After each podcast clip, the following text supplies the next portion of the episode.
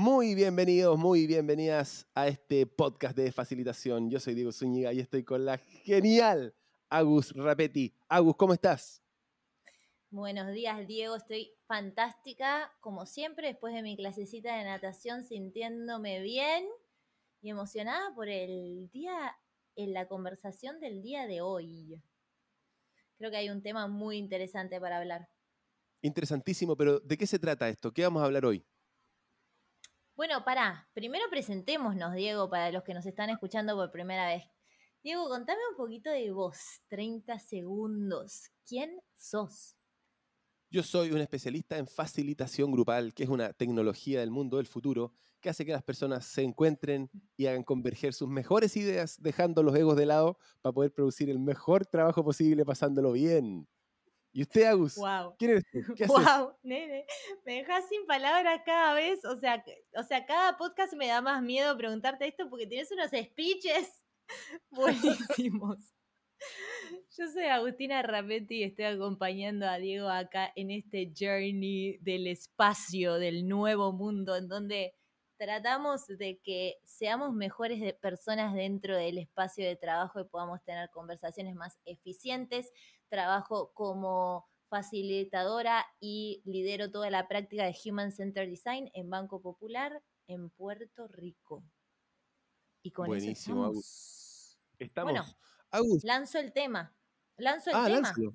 Vamos. Lanzo. Dale. Sí, Bueno, va. Quiero, de verdad te quiero hacer muchas preguntas hoy, Diego, porque esto es un tema que, que, bueno, yo trabajo en una empresa, soy parte de una facilitadora interna, pero me da mucha curiosidad sobre tu trayectoria como facilitador independiente, ¿no? Como un consultor.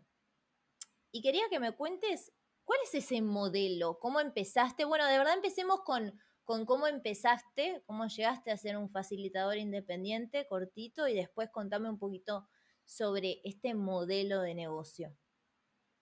Bueno, Agus, son dos cosas súper distintas eh, lo que trae tu pregunta y me encanta. Por una parte, eh, traer eh, eh, como el cómo comencé yo para poder quizás dar luces a otras personas que estén comenzando hoy día y ver qué ideas pueden copiar y pegar en sus prácticas. Y por otra parte, hablar ya del modelo de negocios detrás de la facilitación. Y, y voy a hacer una Historia distinción después. primero. Cuando hablemos de facilitación, voy a hablar también del rol del facilitador versus otro rol que tú trajiste a colación, que es el rol del consultor, que no es lo mismo, eh, sin Mm. embargo, que tenemos que saber habitarlo para poder tener mejores oportunidades. Bueno, O sea que tenés como una doble personalidad en este tipo de Triple. trabajo, podríamos decir. Triple. muy- ok, dale. Entonces empecemos por el principio. Bueno, por el principio, principal de todo lo principal, de todo lo principal, es que los facilitadores y facilitadoras, agentes de cambio, coaches de equipos, como quieras tú denominarte, somos resolvedores de problemas, somos problem solvers. Eso es lo primero que todo. Y por eso nos llaman, para resolver un problema. Entonces, a tu pregunta, cuando comencé, comencé así, resolviendo problemas, comencé resolviendo problemas en educación pública.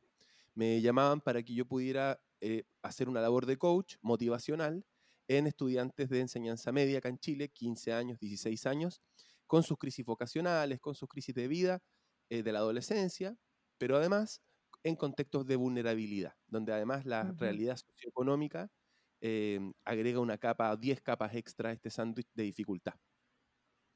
Y ahí es donde me forjé, ahí es donde aprendí que lo único que resulta es poner en valor lo que las personas ya saben, hacer que se sientan inteligentes, hacer que conecten con sus potencialidades, con sus virtudes, con sus valores, y que eso lo pongan en valor para que al tener eso ahí en tu vida ya te conduzcas distinto, veas más oportunidades, te, te veas como una oferta.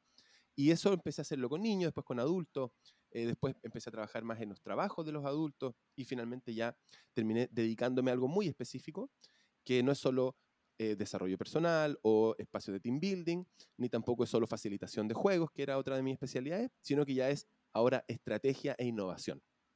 Ujú. Entonces ese ha sido mi camino, desde niños y niñas en educación pública hasta gerencias y country managers eh, y líderes de empresas internacionales. Excelente. Ok. Entonces ahí tenemos como un poco de contexto, ¿no? De lo que haces.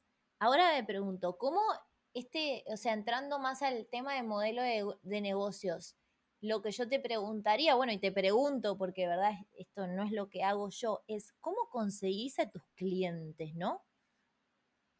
Sí, esa es la respuesta quizás más desalentadora que te puedo dar, es la que yo tengo. es la más desalentadora para cualquier facilitador o facilitadora que está comenzando, porque es nada más que la cosecha de haber estado sembrando un muy lindo trabajo, muy serio, muy dedicado por muchos años. Entonces hoy día mi canal de venta es un canal de venta absolutamente offline y además boca a boca. Entonces, a mí, Agus, me están llamando todo el tiempo eh, diciéndome, me recomendaron tu trabajo, tengamos una reunión. Eso es así hoy día. En otros momentos fue hacer mucho puerta a puerta que es identificar un problema, identificar un desafío que yo sé que ciertas personas que toman decisiones tienen, y luego ir a tocar puertas a mostrarles lo que tengo, escucharles, mejorar lo que tengo, quizás no venderle al primero, no venderle al segundo, no venderle al tercero, pero ya al cuarto, como ya escuché harto lo que gente como él o ella necesitaban, ya lo que le traigo es mucho más ajustado a lo que necesitaba y me lo compra. Y una vez que me lo compra, ya lo puedo eh, digamos, lo llevo a la realidad, hago esta validación técnica de que lo que yo dije que iba a hacer lo pude hacer, y después lo que empecé a hacer fue traer eh, audiovisuales para que hagan videos, traer fotógrafos para que saquen fotos, armar bonitos brochures con ayuda de diseñadores gráficos para que me ayuden a mostrar algo muy bonito, muy profesional, y con eso subirle el precio. Entonces, así es como comencé. ¿Te puedo hacer una pregunta? Quisiera bajar esto un poco a tierra, ¿no? Porque vos decís, este, ok, empezaste con este puerta a puerta de verdad, ¿no? Ahora ya es orgánico, ahora conocen de vos, etc. Em, pero quisiera como seguir bajando a tierra, ¿no? Para, para la gente que esté escuchando, que son nuevos en esto. Em, vos empezaste en contexto de vulnerabilidad, empezaste con todo este tema de juegos, pero desde el momento, ¿no? Que saliste de ese espacio a tener tus primeros clientes como de, consultoría, ¿no? Más capaz que de, negocios que te están contratando para esta parte nueva de estrategia e innovación. Eh, contame, o sea, cómo se ve un poco más, estoy siguiendo como bajándolo a tierra, este, este puerta a puerta del que me estás diciendo, cómo conseguiste de verdad tus primeros clientes en ese espacio antes de obviamente de tener ahora la reputación que tenés, que esto ya viene a ser orgánico. Si le tendrías que decir a alguien, ¿no? Que, está tratando de conseguir clientes. Sí, mira, la verdad, amiga, por eso digo que es tan desalentador la respuesta, porque cuando a andar la bolita de, este buen trabajo que va sembrando y que luego se cosecha, fue hace ya como 10 años. Entonces, como hace unos 5 años ya que yo no hago más ese puerta a puerta, y que todos estos clientes, incluso clientes ya corporativos, están llegando a través de bocas a boca. Sí tengo un punto que quiero hacer, que, mm, que, es que me ayudó a abrir este nuevo mercado, porque si uno dice, o sea, como yo lo planteo, ah, trabajé con niños, lo mismo después con adultos, después lo mismo con eh, líderes de políticos y después lo mismo con empresas, pareciera ser un camino bien orgánico. Pero es muy distinto introducirse en estos distintos mercados, es muy diferente. Los códigos, las necesidades, es todo muy distinto entrar en una organización grande es difícil. Y los ciclos de venta, que sería cuánto me demoro yo en cerrar mi venta desde que la abrí, desde que abrí una primera prospección, desde que alguien dijo, oh, me interesa, hasta que llegué a cerrarlo, pueden ser varios meses. Después de que te incorporen como proveedor y que hagan todo lo que ellos tienen que hacer a nivel administrativo para que tú puedas hacer tu trabajo, y luego que te paguen el trabajo que serviste, pueden pasar cinco meses, seis meses, es un, es un largo tiempo sobre todo la primera vez. Entonces, yo tuve un atajo. Y el atajo es que me encontré, gracias a la vida, me puso ahí un angelito, un mentor, que es Rodrigo Sá. Rodrigo Sá es un consultor muy famoso acá en Chile. Eh, él ahora está en Inglaterra, le mando un saludo porque nos va a estar escuchando. Y él me invitó a ser parte de, su consultora, para colaborar con él. Y ahí él abrió un abanico para mí de distintas organizaciones que son las empresas más exitosas de mi país y de otros países también. Y pude desempeñarme en roles como director académico y también como coach o como facilitador de ciertos procesos. Entonces ahí mm. aprendí mucho del teje-maneje, cómo se mueve esto de venderle proyectos a grandes empresas. Y luego servirlos, y cuál es la infraestructura que se necesita, y cuáles son los roles, Em, y ahí pude conocer cómo es esta infraestructura. Eh, y luego ahora cuando me contactan, muchas veces es a raíz de estas experiencias, o bien que hay gente que yo he formado eh, a través de mis productos, donde dice, oye, esto me sirve para mi trabajo, me encantó, déjame conectarte con mi jefatura, déjame hablarlo con mi líder y me van y me llevan a sus lugares. Entonces es una mezcla. Es una mezcla. Ahora, me encantó escuchar eso. Quisiera hablar, Agus, ahora, eh, hay una cosa muy importante que, tenemos que entender cuando vendemos servicios, que tiene que ver con el formato en el que tú vendes tu servicio. Yo tengo tres formatos que insisto, son los míos y son la forma en que yo lo hago y eh, lo que quiero compartir hoy día para que las personas que están escuchando puedan ver cuál le acomoda más, cuál les gusta más y cómo los pueden hacer interactuar para finalmente tener este estilo de vida que, queremos tener. Porque el estilo de vida del facilitador, y tú lo sabes, Agus, para poder estar con energía, para poder estar con ese ánimo, para poder estar con la disponibilidad emocional de sostener equipos que a veces vienen cansados, enojados, ¿qué es lo que hay que hacer, Agus? ¿cuál es ese trabajo fuera de la oficina que hay que hacer muy bien? Meditar, ¿no? quererse a ti mismo, tener tiempo, comer bien, dormir bien, ejercitarte, es un trabajo aparte. No sé si era lo que quería que responda. Agus, eso es totalmente lo que estaba buscando. Tu salud. Tu salud mental, emocional, tu salud física estar pleno de salud y venir con mucha energía y venir con harta creatividad, con harta gana, con harta disponibilidad a estos espacios. Porque nosotros somos personas que vienen desde fuera, que no están quemadas por las dinámicas, que no son parte de estas estructuras internas que vamos a ir a movilizar. Entonces tenemos que venir con ese shot de energía y propósito desde fuera. Y para poder tenerlo, necesitamos entonces tener un estilo de vida que nos permita generar eso. Por eso cuando hablo de este modelo de negocio, son distintas formas de, generar ingresos como facilitadores para que esos ingresos te ayuden a cubrir todas estas áreas de tu vida que para ti son la plenitud, que para ti es estar bien.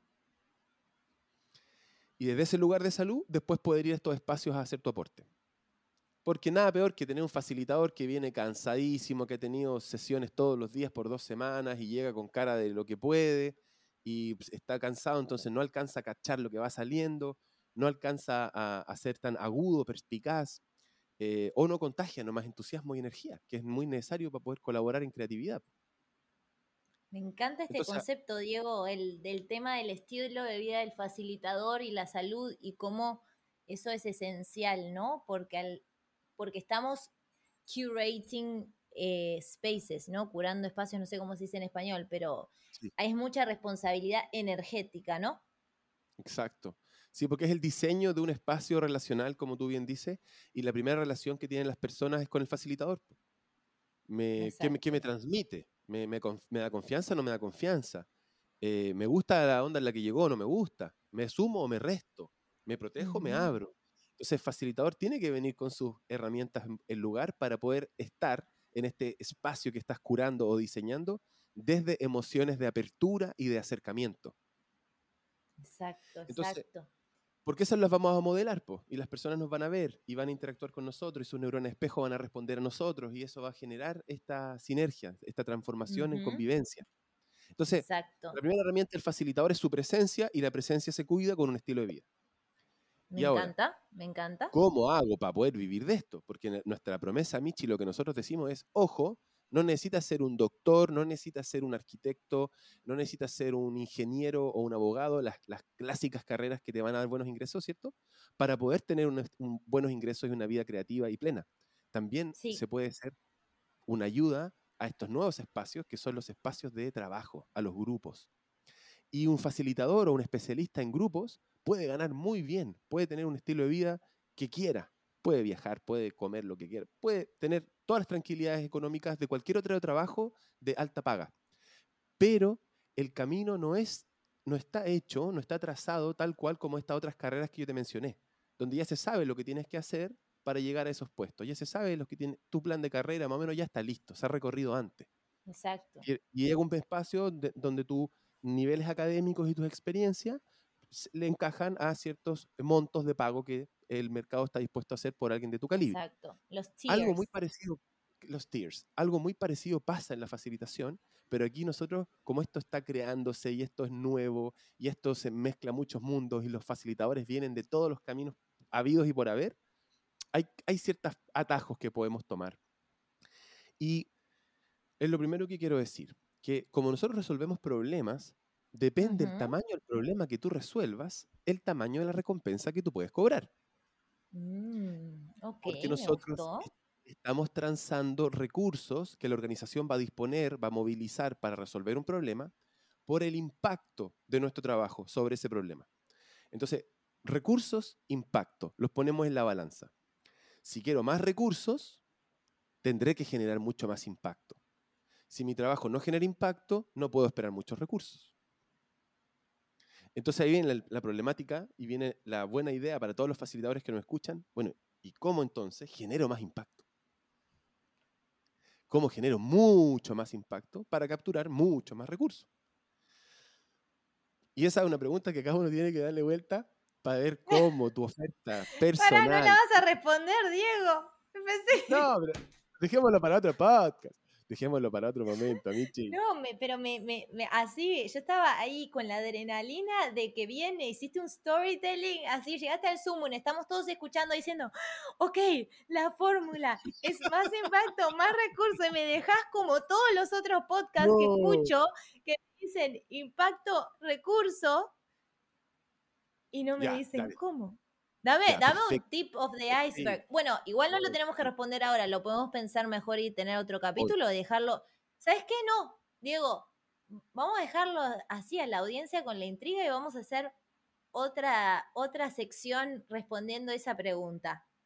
Perfecto. Y Amichi, para la persona que está escuchando esto y quiera, quiera dedicarle cinco, seis horas a desarrollar una oferta para luego ponerla frente a personas y aprender, Em, puede ir a mi página web, puede ir a mi sitio www.diegoelfacilitador.com y va a encontrarse por ahí con ese entrenamiento, que es un entrenamiento gratuito que pueden tomar y que los va a pasear por cinco ejercicios de design thinking en los cuales se va a ir dando cuenta de este valor que puede generar y el impacto que puede generar em, para luego hacerlo parte de su oferta, empaquetarla, ir a mostrarla.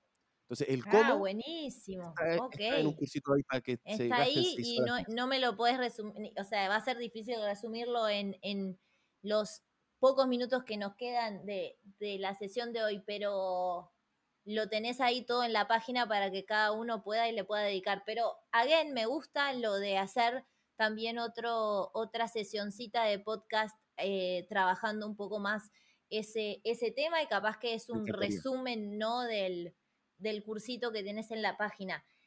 Quiero resaltar igual, sí. Ah, discúlpame, antes nomás, el último paréntesis, antes del resalto que vas a hacer. Si es que alguien tengo dice, una pregunta también, tengo dos preguntas. no me quiero. Ah, mira, si alguien me dice, chabón, no quiero gastarme cuatro horas en ese curso, eh, házmela rápida. Bueno, pueden ir a mm, el modelo de negocios Business Canvas Model de Alex Ostelbalder, o como se pronuncie, y pueden ir a buscar en internet eh, una parte que dice Value Proposition Canvas o el canvas de la propuesta de valor. Y ahí van a darse cuenta que hay workshops gratuitos, hay talleres, hay, hay ejercicios gratis en internet, pero el gesto es este. Hay un cliente que tú, que, esta persona que busca resolver un problema que tiene trabajos por hacer, sus jobs to be done. Estos trabajos o estas cosas que tiene que hacer le generan dolores, molestias, retrasos, bloqueos y también le generan ganancias. Y con estos dos mundos, los dolores que hay detrás de cumplir su tarea y las ganancias que podría tener al cumplir su tarea, viene entonces nuestra tarea. ¿Cómo yo y mi oferta alivia dolor 1, dolor 2, dolor 3? Y cómo mi oferta aumenta, amplía, habilita ganancia 1, ganancia 2, ganancia 3. Entonces cuando voy a conversar contigo, conozco tus dolores y así te los alivio. Conozco estas posibles ganadas y así las genero. Y mi producto alivia dolores, genera ganancias y ese es el impacto que creo. Ese es el impacto. Me, estaba poniendo un poco nerviosa, Diego, porque dijimos que íbamos a hacer un capítulo de eso y me estaba poniendo nerviosa de que de verdad lo ibas a empezar a explicar todo acá y dije, ay Dios mío, pero es un buen resumen, es un buen resumen. Sí, propuesta de Excelentes recursos. Er, excelentes recursos que acaba de recomendar Diego Eh, y también como que de algo, quiero resaltar algo que dijiste, que creo que también puede darle una respuesta a esta pregunta de impacto. Me encantó cuando dijiste como que el tamaño del problema es el tamaño de la recompensa, o sea, de, lo que tú puedes comprar, eh, cobrar por eso. Y eso me lleva un poco a otra pregunta que creo que probablemente toda la audiencia tiene, y ya lo empezamos a tocar, ¿no? Que tiene que ver con esto, pero un poco más, eh, si me puedes hablar de estos, del tema de los rates y el tema de cómo uno se puede sentir cómodo, porque entiendo que, siendo nuevo hay mucha gente como que te da un poco de cosa, digamos, cobrar, cobrar más, cobrar menos, eh, eh, digo, y empezar a cobrar menos porque, ay, porque estoy recién empezando, entonces le voy a cobrar menos. Quería, quiero conocer tu perspectiva de eso, pero para iniciar esa conversación quiero compartirte algo que escuché que Jonathan de, de AJ Smart compartió el otro día un artículo que decía que desde su perspectiva, lo que él había descubierto es que la gente que termina cobrando higher rates, o sea, que se anima a cobrar más, es porque de verdad tienen un mindset de invertir en ellos. O sea que ellos ya tienen una percepción de valor por toda la educación que tienen, por todo el tiempo que le, le, han y el dinero que han dispuesto en formarse eso, y a eso le sumo también lo que vos estabas diciendo, por el estilo de vida y, salud, etcétera, que ellos tienen. Entonces, él como que de toda la gente que ha coacheado, vio como ese patrón de la, gente que cobra higher rates como que invierte más en su salud, en ellos mismos. Lo tiro ahí como para que, como un condimento más de tu respuesta, para que me digas a ver qué pensás de eso, pero igual preguntarte en general cómo transitaste esto de, de cómo cobrar, cómo sentirte cómodo con los precios que cobras, cómo empezaste, si cobrabas menos, más, etcétera. Perfecto. Amiga, cuando tú traes este tema que me encanta, del el mindset o la mentalidad desde las que opera un high earner o una persona que hace, eh, tiene una high income skill o tiene una habilidad que genera altos ingresos y la utiliza para generar altos ingresos, porque yo puedo tener una habilidad de altos ingresos, pero no la utilizo para generar altos ingresos. Y esto tiene que ver con dos cosas. Por una parte está el componente técnico de lo que yo sé hacer como esto es lo que yo puedo hacer, este es el cómo y este es el qué que yo obtengo. Eso es lo técnico. Pero otra parte es la parte comercial. Si nosotros, si estamos escuchando a facilitadores que nos dicen, oye, yo no me siento tan técnico, yo me siento más creativo, creativa. Bueno, digamos que es lo mismo. Una cosa es la creatividad, lo creativo, lo que tú haces, lo que tú puedes hacer que nadie más hace. Y por otra parte, la infraestructura comercial para que eso pueda ser rentable y viable a largo plazo, sostenible por lo menos, para sostener tu estilo de vida. Entonces son dos módulos que hay que tener bien desarrollados. Por una parte, mi high income skill, tener una habilidad de altos ingresos, facilitación es una de ellas. Y por otra parte, tener conocimiento de marketing y de ventas para poder darle un soporte a esa high income skill y permitir que se despliegue en los contextos eh, más atractivos. Por lo general, va a ser muy atractivo tener servicios caros o más pagados porque vas a resolver problemas más grandes, más desafiantes. Y te vas a topar con equipos que tienen también eh, más recursos y que también eh, organizaciones que reclutan talento A y vas a compartir con gente mucho más pro si tu ticket es más alto. Al final es una buena idea siempre eh, poder tener estos clientes que paguen más por todo lo que significa eso. Pero quiero volver un poquito para atrás a cómo me enfrento a esta llamada de venta y todo. Como lo dijo Jonathan, muchas personas tienen esta limitación de chuta, no sé cuánto vale mi trabajo, no sé cómo cobrarlo, y al menos decir, no sé cómo cobrarlo, pero sé que he invertido tanto tiempo y tanta plata que tengo que cobrarlo caro, me, ayuda a balancear este síndrome del impostor inicial en mi cabeza, pero creo que incluso no hay ni siquiera que ir a hackearse en ese sentido. Creo que lo más importante es bajarle la ansiedad a las conversaciones que podamos tener y saber que en el tiempo las cosas que queramos hacer se van a desplegar, pero no es rápido, no es automático, no es de una las visiones, los sueños que tenemos, quizás vamos a tener 15 años antes de verlas realizadas. Y el tema está en tener ese plan y tener esa estrategia para ir transitando esos 15 años, ir avanzando, ir generando touch points y sentir que vaya hacia eso. Pero mm, si tu visión se cumple en dos años, creo que te faltó visión. Creo que te faltó eh, ser más ambiciosa más a largo plazo. Entonces, lo primero es que cuando tú llegas a alguien que quiere resolver un problema y ya te dio la bienvenida en su oficina y ya está invirtiendo tiempo en ti, basta con que tú escuches qué necesita. Y después de escuchar profundamente, hacer preguntas poderosas, estar presente en la conversación, tú puedes decir, esto y esto y esto que tú necesitas o que yo escucho que necesitas, yo tengo esto y esto y esto para aliviarlo. ¿Te interesa que te lo proponga? Sí y no. Si es un no, perfecto. Si es un sí, ahora en este espacio de confianza y de escucha, cuéntame, para no trabajar de más. ¿Cuánto es lo que ustedes han pagado antes? ¿Cuánto es lo que ustedes pagan por este tipo de servicios? ¿Cuánto en esta organización se permite invertir en este tipo de, ayuda? Y muy comúnmente la persona te lo va a decir. La persona te lo va a decir.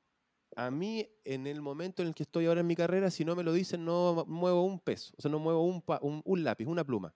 No hago una propuesta sin saber cuál es el presupuesto máximo. Yo ahora ya yo pregunto, ¿eh? yo ahora pregunto con mucho más em, propiedad, porque esto es algo que quería decirte hace un ratito del mindset, amiga.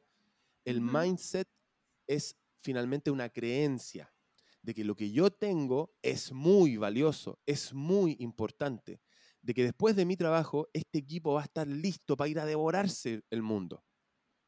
Y este workshop puede cambiar la historia de esta organización. Ese es el mindset que yo tengo. Pero ¿cómo se consigue ese mindset? Porque parece que es a prueba de bala.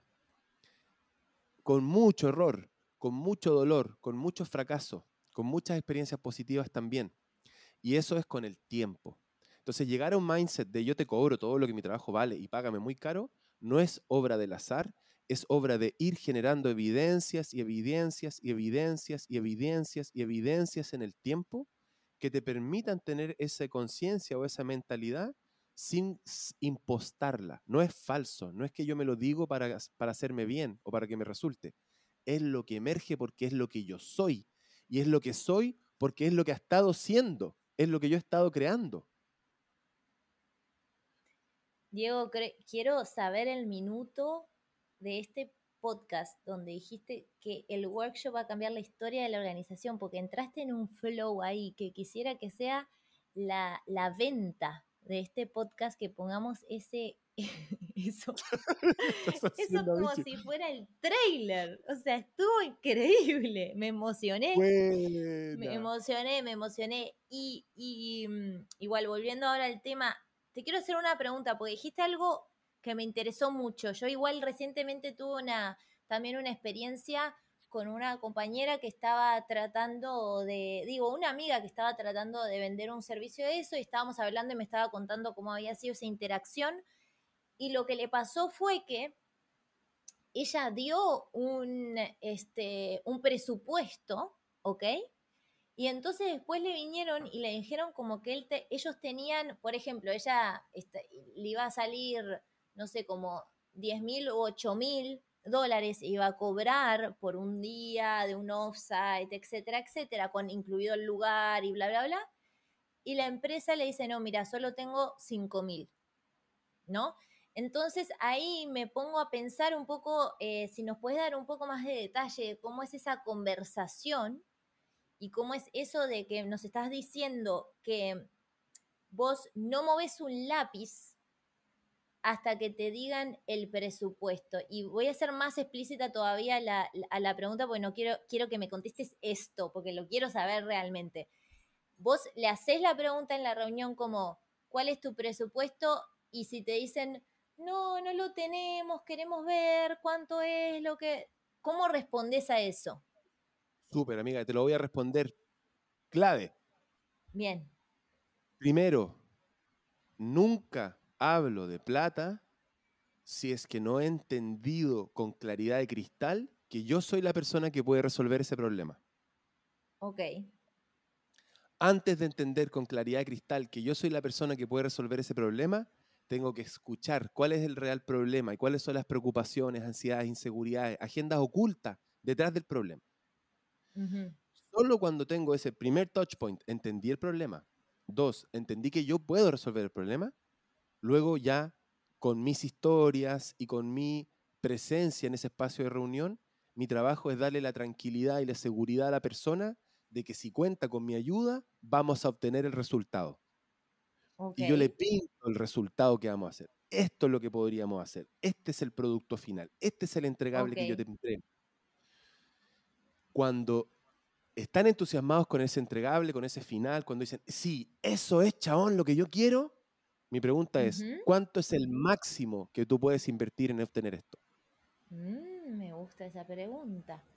¿Cuánto es lo máximo que estás dispuesto a entregar de recursos para poder generar este resultado? Y lo que hago es que tú conversas entre resultado que quiero y cuál es el máximo recurso que puedo desplegar para obtenerlo. Entonces, ya la conversa no es otra que esta visión de futuro que me esperanza qué es todo lo que yo puedo poner ahí para que ocurra.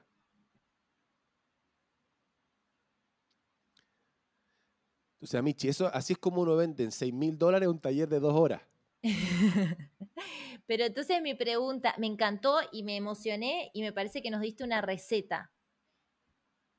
Si yo soy la empresa y en ese punto que nos emocionamos, te, eh, de verdad yo como Agustina, que es la, soy la que te, te, te quiere contratar, ¿no? Estoy súper full de que quiero hacerlo contigo, me vas a resolver el problema y vos me decís, ¿cuánto es el máximo que tú puedes pagar? Y yo te digo, bueno, no sé, no, necesito que me mandes un, presupuesto y lo evaluamos. ¿Qué decís? Yo te digo, ya, entonces, cuando tú tengas claro de cuánto les importa el problema en plata, podemos volver a conversar para ver si es que yo tengo algo que ofrecerles o no. Porque yo no voy a gastar mi tiempo en proponerte algo que creo que te va a, resolver el problema para que tú después me digas, sabes que esto está mucho más caro de lo que yo pensaba, entonces por favor lo más chiquitito. Y voy a tener que pensar en otra solución para el presupuesto que tienes. Entonces, si tú me das el presupuesto máximo, yo veo qué es todo lo que yo puedo hacer, cuál es mi mejor esfuerzo para resolver ese problema dentro del constraint de tu budget. Me encantó, Diego, o sea, nos respondiste hasta el detalle del detalle. Creo que esto, eh, esta conversación ha sido extremadamente valioso. Realmente yo, al igual que Diego, estamos todo el tiempo eh, escuchando, leyendo sobre este tema y no, por lo menos yo no había escuchado a nadie que hable tan específicamente ¿no? sobre, sobre esta negociación y cómo hacer el approach a los clientes. Así que muchas gracias, Diego. Me parece que con esto podemos cerrar. A mí, yo, iba a hablar del modelo de negocio todavía, che. No, yo iba a hablar del ah, modelo de negocio. Dale. Sí, hay como. Ah, bueno, pero la hago corta. La hago corta. Es lo único que tenía escrito para día, che. Es lo único ah, que tenía bueno. Pensé. y te habías preparado para eso y todo, con post-its. Sí. Dale, contanos, Diego. Esto, esto que voy a decir ahora es para otro podcast. Pero esta es la. Este es digamos, el gran framework de esta creator economy, o esta economía de los creativos y de los creadores. Mm. Y este framework es súper simple, lo pueden buscar en cualquier parte, se llama Value Ladder. Value, value Ladder, Value Ladder, la escalera del valor. Entonces, lo que tú haces es que visualmente, y si nos pueden seguir la gente que está escuchando este podcast, haga una escalerita, si agarra un lapicito, haga una escalerita. Primer peldaño, hacia la derecha, segundo peldaño hacia la derecha y arriba, tercer peldaño hacia la derecha y arriba. Trazo tres peldaños. Y lo que vamos a, tener desplegado aquí es que a medida que avanza la escalera hacia la derecha, a medida que vamos avanzando hacia la derecha, vamos teniendo más acceso. Y a medida que avanza hacia arriba también la escalera, vamos pagando más dinero. Entonces esta escalera nos pone estos momentos donde tengo un producto más chiquito por menos acceso al creador, al creativo, tengo un producto intermedio que es más caro y que tiene más acceso, y tengo un producto mucho más caro que es el final donde tengo mucho acceso al creador, a su tiempo, a sus recursos. Entonces esta escalera de valor nos permite generar distintos productos con distintos precios que involucran distintos esfuerzos. Entonces, tenemos un primer momento que es el do it yourself o casi un producto para que lo hagas tú mismo, un entrenamiento, algo que yo te entrego y yo no hago nada, pero tú lo haces todo. otro que es el hago contigo, done with you, en la mitad, yo hago contigo. Y lo último, done for you, yo lo hago por ti. Yo me encargo. Todo el acceso a mi tiempo y mis recursos para desplegar el resultado. Entonces, aquí te quiero contar que yo tengo tres tipos de, de ingreso como facilitador hoy día eh, respecto a esta carrera de facilitación. Por una parte, el modelo más eh, limitado y el modelo menos eh, atractivo, que es el modelo de vender horas. Ok.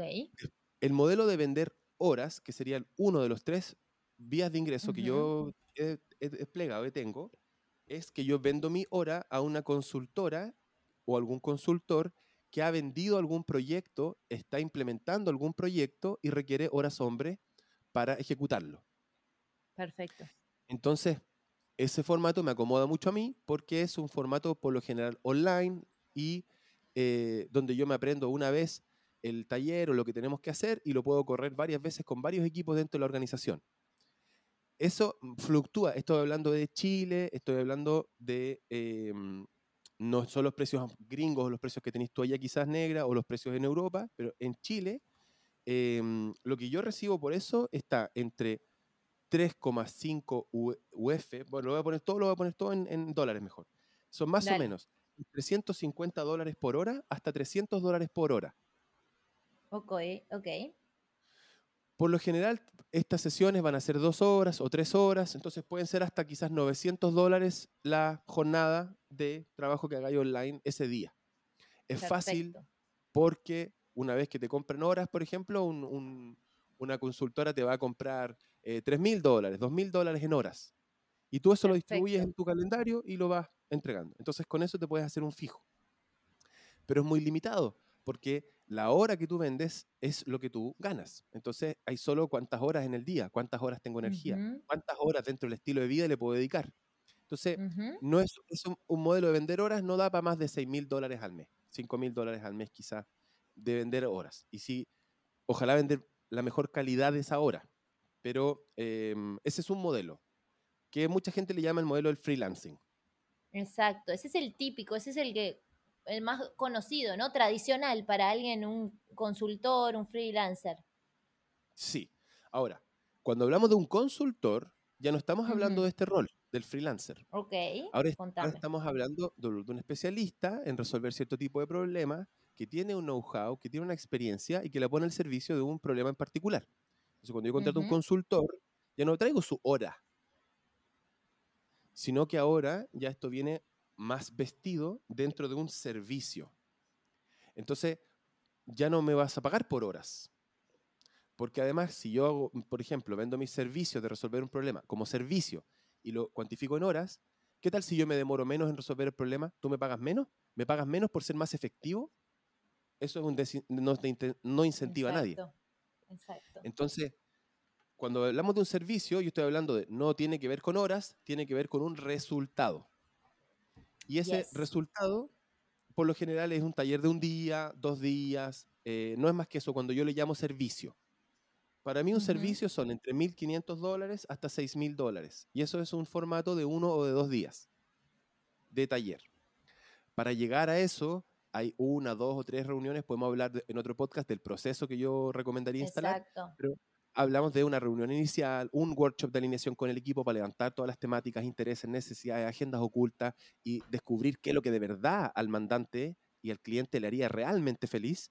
Con eso hacemos un diseño de experiencia donde pensamos en el usuario que lo va a recibir, buscamos conocerle, diseñamos este espacio y luego hacemos el workshop. O sea, es, es trabajo antes de ese workshop de un día o dos días. Y luego viene el, el informe o el, el reporte de cómo salió todo, más lo entregable, y luego viene la cobranza. Y eso sería entre 1.500 a 6.000 dólares cuando hablamos de servicio. Y después, para mí, existe esta otra línea donde yo también llamo a otros freelancers, tal cual como otros me llaman a mí como Mm. freelancer, yo llamo a otros como freelancers. Y esa es la modalidad de proyectos, donde yo voy a resolver una serie de problemas. O voy a resolver un gran problema, o voy a resolver un problema que tiene que ver con un eje estratégico de la visión de esta organización. Y eso por lo general se va a tardar tres meses, seis meses, puede ser un acompañamiento hasta de un año o más tiempo. Yo tengo experiencia hasta nueve meses acompañando. Y, em, y los proyectos aquí son desde 10 mil dólares hasta 100 mil y algo yo he podido cobrar. Claro. Proyecto. Eh, ¿cuál, es el, ¿Cuál es cuando hablaba del, estilo de vida y cómo es balancearlo? Lo que yo he estado descubriendo y lo que me ha servido a mí. Eh, porque a mí, yo soy muy bueno para gastar dinero. Entonces, eh, ¿quién no? ¿Quién no? Lo que me ha servido a mí, a Michi, lo que me ha servido es, por una parte, vender mis horas de freelancing, que son las más fáciles porque yo no hago venta, yo no hago cobro, yo nada, yo simplemente hago lo mío y me lo pagan rápido. Sí. Vender horas de freelancing, más no tomarme tanto tiempo para poder vender dos o tres servicios al mes, mientras me cocino uno o dos grandes proyectos en el año. Mm. Me Entonces, gusta ese modelo es darle espacio a todo. Y no tampoco abandonar el freelancing, porque cuando los proyectos es verano o hay eh, los tiempos de los proyectos se demoran, hay que volver al freelancing, entonces no tener ese músculo desactualizado.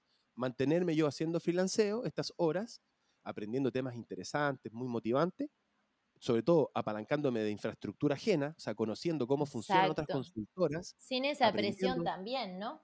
Sin la presión, yo haciendo mi trabajo, yo contratado como especialista para mi especialidad, punto y también moviendo los servicios y dan, por ejemplo, em, un cliente va a traer y va a decir, oye, quiero este servicio. Yo digo, oh, me interesa el precio, me interesa el desafío, sin embargo, me resta tiempo y me resta energía, me resta gana de pensar en otros servicios que me interesan más o de pensar en otro proyecto que me interesa más. Entonces ahí voy dejando de lado algunos servicios o voy dejando algunas horas de freelancing de lado para abordar más proyectos.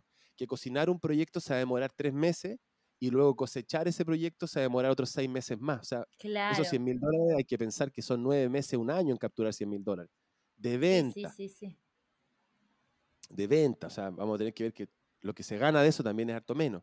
Entonces, ese para mí, Amichi, es como una pasada con números para que se entienda, eh, para que se pueda visualizar. No sé si a ti, amiga, te queda claro, tienes más dudas, preguntas, consultas.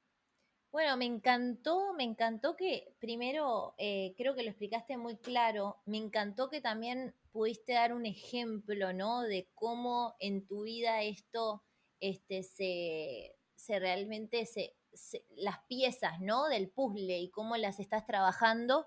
Me encantó que, nos cuentes, ¿no? Cómo de verdad al final estás mezclando estas tres cosas y también el tema de, habernos eh, dado esta, esta introducción al tema o profundidad del tema hasta con números, que es otra de las cosas, ¿no? Que usualmente no encontramos tan fácil ahí afuera y creo que es sumamente importante para cualquier facilitador tener esta visibilidad de números para poder ubicarse en algún lado. Así que, Diego, nada, esto estuvo espectacular. O sea, acá hay un, en este podcast tenemos varios momentos de alto valor. Esa es la idea. Dame el grito del lobo. Qué chucho. Oye, amiguita, hemos llegado entonces al final de hoy. Nunca, nunca, nunca, nunca subestimen el poder que tiene generar confianza con otra persona que está sentada frente a ti. Eso es un cliente, es otra persona que tiene necesidades. Si tú puedes ayudarle, no es nada más que una conversa donde hacemos match. Eh, la información que esté oculta, para estar oculta, es la desconfianza. Y en la confianza aparece la transparencia. Entonces, si usted quiere mm. hacer estas negociaciones más suaves, muéstrese como usted es, sea una persona honesta, derecha. Ojalá que alguien hable bien de usted y que lo recomienden para que cuando llegue sea todo mucho más fácil, pues. Mindset, mindset, mindset. Y la, y la frase del día, uh, varias frases del día, pero vamos voy a decir dos una es, ¿qué es lo máximo que ustedes pueden pagar por esta solución? Y la otra es, la tengo por acá, que fue un momento increíble, que fue cuando Diego dijo que este workshop puede cambiar la historia de la organización. Así que con esas dos frasecitas célebres de Diego, nos vamos. Ay, ay, ay. Agus, nos vemos en un próximo capítulo. Que disfruten mucho su día. Chao, gente linda, hermosa. Que estén muy bien.